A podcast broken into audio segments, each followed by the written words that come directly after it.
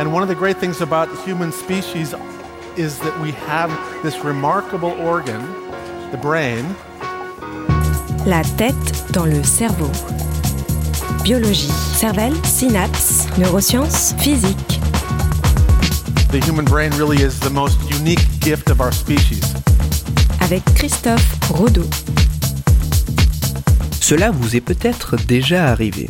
Lorsque vous passez de l'ombre à la lumière, sans même pouvoir vous en empêcher, vous éternuez. Ce curieux phénomène est appelé le réflexe photosternutatoire, et il a plus à voir avec vos yeux qu'avec votre nez. La tête dans le cerveau.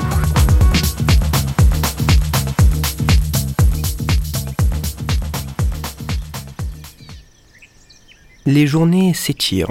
La durée d'ensoleillement ne fait qu'augmenter. Les beaux jours sont là. Et avec ce temps de soleil disponible qui s'accroît, certains d'entre nous se mettent un peu plus souvent à éternuer.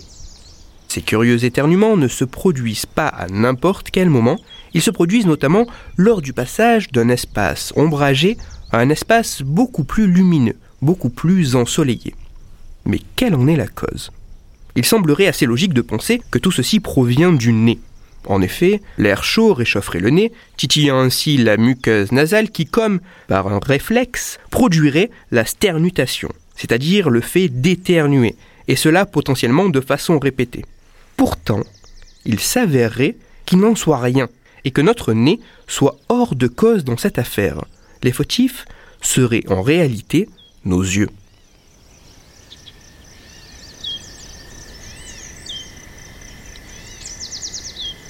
L'élément déclencheur ne serait pas tellement la chaleur, mais plutôt la lumière. Et de ce fait, ce ne serait pas notre nez qui serait touché, mais bien nos yeux.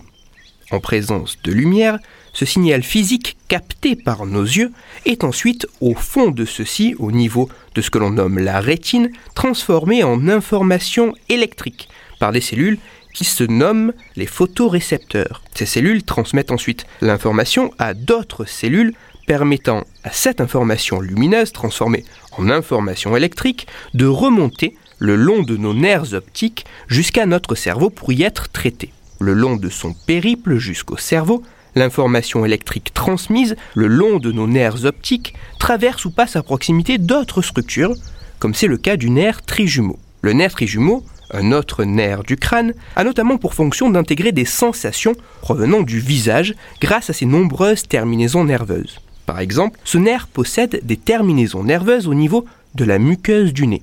Terminaisons qui habituellement servent à détecter la présence de poussière ou de corps étrangers dans le nez. En présence d'un tel intrus, c'est notamment par l'action du nerf trijumeau que sera déclenché le réflexe ternutatoire, le réflexe d'éternuement afin de chasser l'intrus de la cavité nasale. En temps normal, tout se passe bien. Les informations du nerf optique circulent en parallèle et indépendamment des informations du nerf trijumeau. Mais chez certaines personnes, lors du passage d'un espace ombragé à un espace plus lumineux, l'augmentation de lumière captée par nos yeux entraînerait une sorte de court-circuit.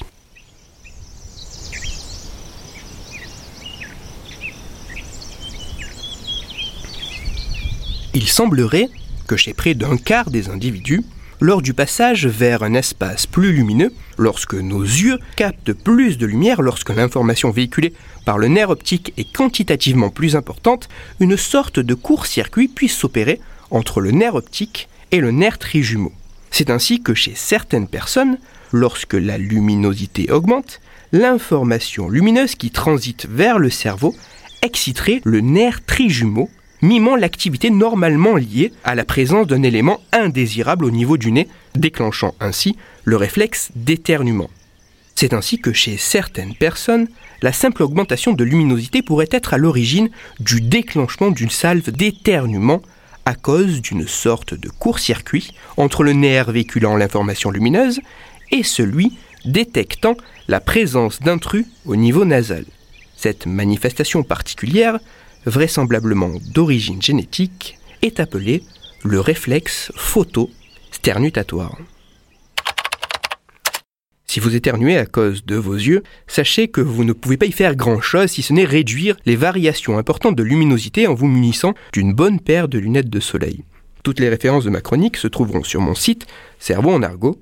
Et pour approfondir la chronique d'aujourd'hui, je vous renvoie vers un article disponible sur Internet. Cet article se nomme Pourquoi certains éternuent-ils au soleil et pas d'autres? Il est écrit par Lise Loumet et il est à lire sur le site scienceetavenir.fr.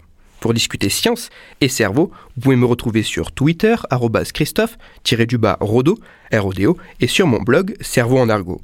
Je vous rappelle aussi que si vous, auditeur, vous avez des questions ou des sujets dont vous voudriez que je parle, n'hésitez pas à me le faire savoir directement via mon compte Twitter ou par mail à l'adresse la tête dans le cerveau gmail.com et j'essaierai d'y répondre dans une future chronique. Christophe Rodeau. La tête dans le cerveau.